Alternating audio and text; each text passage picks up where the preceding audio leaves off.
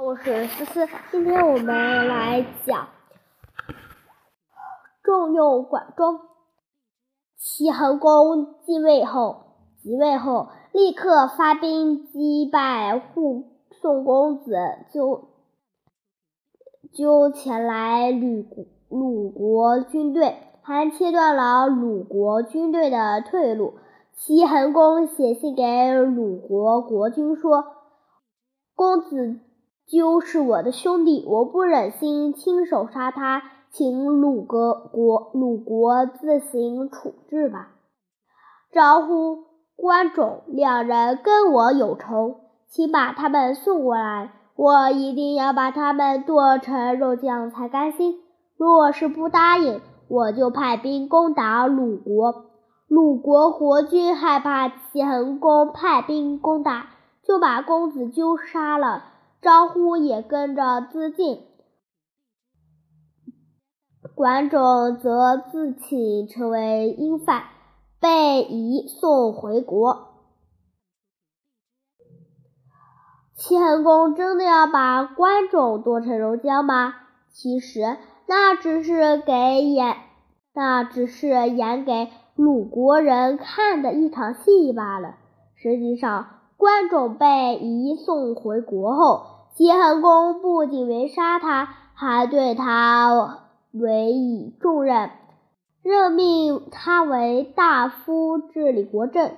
齐桓公为什么会重用管仲？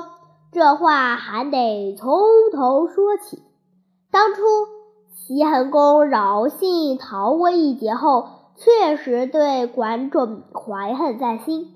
甚至在登基后发兵攻打鲁国时，还想杀死管仲。大巨鲍叔牙对齐桓公说：“臣有幸跟随您的左右，而您最后当上了国君，您做了国君君主，我已经无法再帮你增添什么了。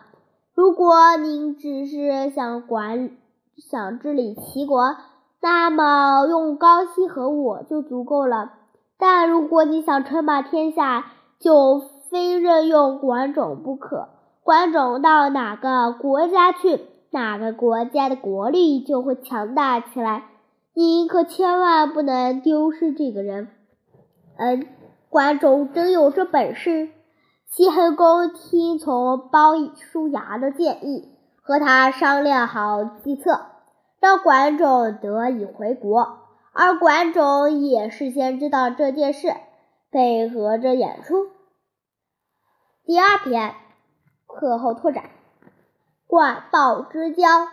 管仲和鲍叔牙两人年轻时就是好朋友，鲍叔牙深知管仲的才干，因此在最关键的时刻将他推荐给了。齐桓公自己甘心在管仲之下。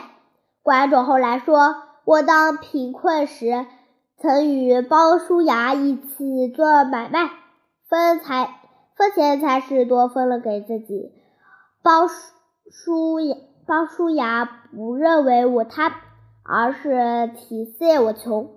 我曾经为鲍叔牙做的事，却让他更难处置。”鲍叔牙不认为我笨，而是认为时机不对，与我无关。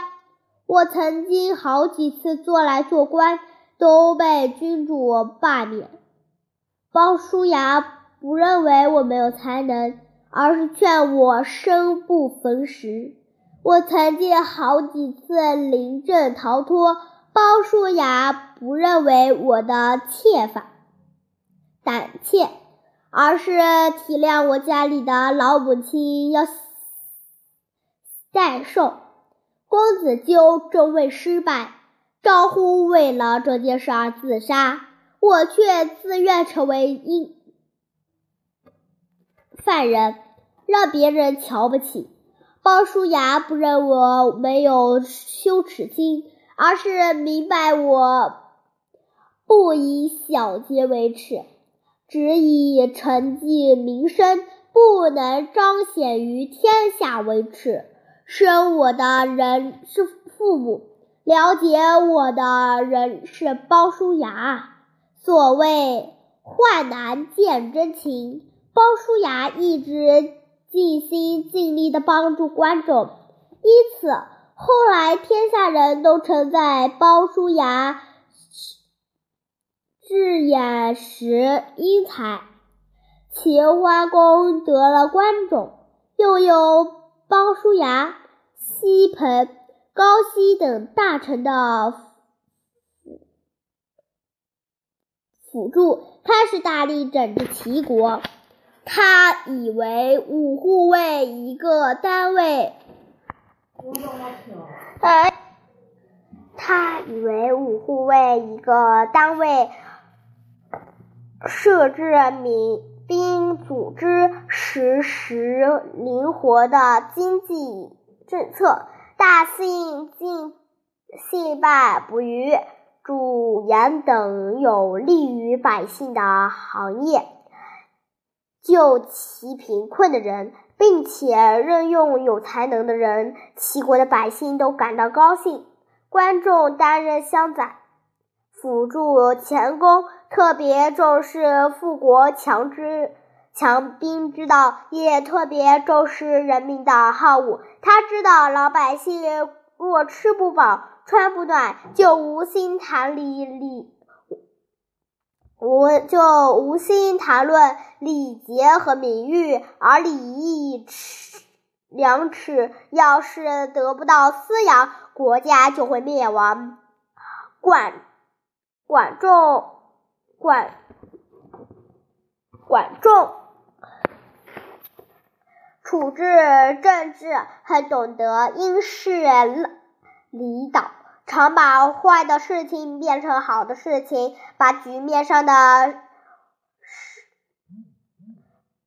劣势转为变优势。他尤其知道一点：若想有所得，就得先付出。从前公在为期间发生的三件大事，最能看出观众高人一等的治国才能。